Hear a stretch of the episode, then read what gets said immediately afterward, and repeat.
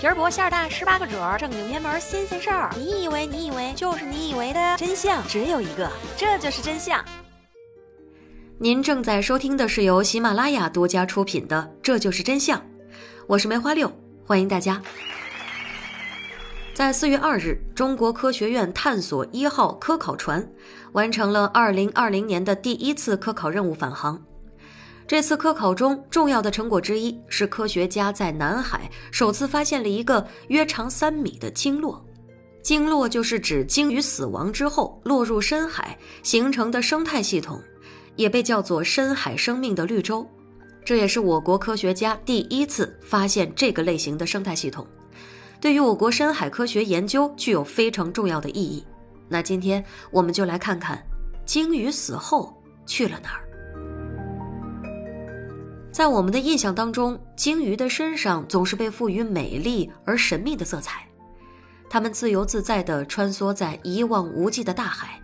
捕鲸者和海滩拾荒人，他们有机会看到搁浅在海滩上的鲸鱼。这些鲸鱼死后，其中一大部分的大喉囊会像气球一样膨胀，就像是咱们生活当中没有正常展开的安全气囊一样。这样的场景并不稀奇。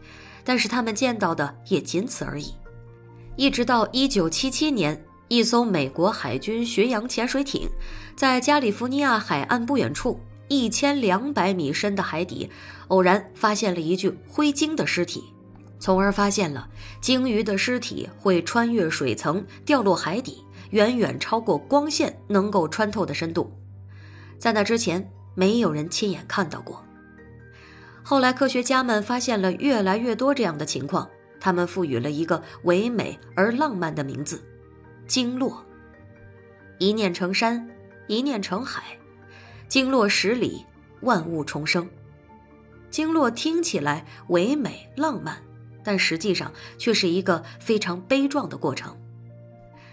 当一只鲸鱼预感到死亡临近的时候，它会悄悄地寻找一片深海。然后孤独地等待着最后时刻的到来，一直到气息消绝，鲸鱼巨大的身体便开始沉落到漆黑的深海，而此时，那些聚集在鲸鱼旁边的海洋生物便会蜂拥而至，吞食鲸尸，而这正是鲸落的过程的第一个阶段——移动清道夫阶段。从鲸鱼停止呼吸的那一刻到下沉到海底的过程中。鲸鱼、盲鳗以及一些甲壳类生物，以鲸鱼的柔软组织为食，不断的分食着鲸鱼的尸体。这个过程一直要持续四到二十四个月，鲸鱼尸体的九成都会被吃掉。每一天、每一刻，都会有大量的海洋生物围绕在鲸尸的旁边，吞食它的皮肉。等到它身上百分之九十的皮肉都被消解之后，这群嗅着味道来的海洋生物才会慢慢的散去，而这仅仅只是一个开端。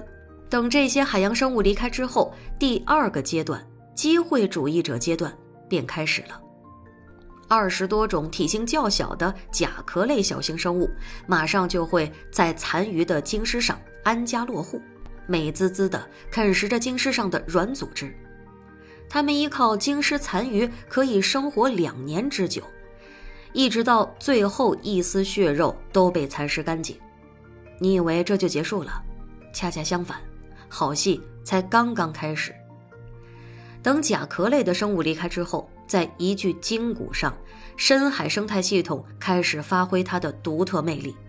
第三个阶段悄然展开，化能自养阶段。有大量的食腐蠕虫和厌氧细菌开始进入到尸骨当中，分解尸骨当中丰富的脂类，产生硫化氢和复硫环境，从而为一些细菌提供能量来源。这样的微型生态功能系统能够维持其中上百种无脊椎动物长达五十年甚至一百年，直到筋骨当中的有机质被消耗殆尽，最终进入了礁石阶段。海洋生物们榨干了鲸鱼身上的全部营养，鲸鱼最后的残骸便在海底化作礁石，成为生物们的居住地。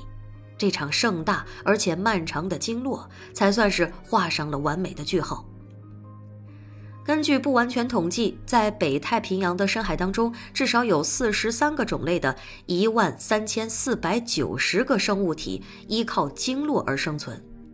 它从海平面落至深海，然后在长达上百年的坠落分解过程当中，化身孤独海洋里最温暖的绿洲，给贫瘠的深海带来养分。从鲸落的整个过程当中，我们可以看得出来。鲸落的意义在海洋生态系统当中有非常重要的地位。首先，最直观的，它为许多的海洋生物提供了食物。这些海洋生物有无脊椎动物，还有大大小小的各种的鱼类，甚至还有许多的微生物。和这些迷你的微生物相比，鲸的个头是非常非常巨大的。因此，一头鲸的死亡能够养活多少海洋生物，可想而知。其次，鲸落为那些见不得光的生活在海底的动植物提供了复杂的赖以生存的生态环境，一望无际的海底平原因为鲸落的出现而发生了巨大的变化。这样的变化就像从天而降的大奖一样，受到海底居民的欢迎。残余的鲸落成为了小动物们新的生活场所，也为它们提供了有机质来源。另外，鲸落促进了海洋上层有机物向海洋中下层的运输。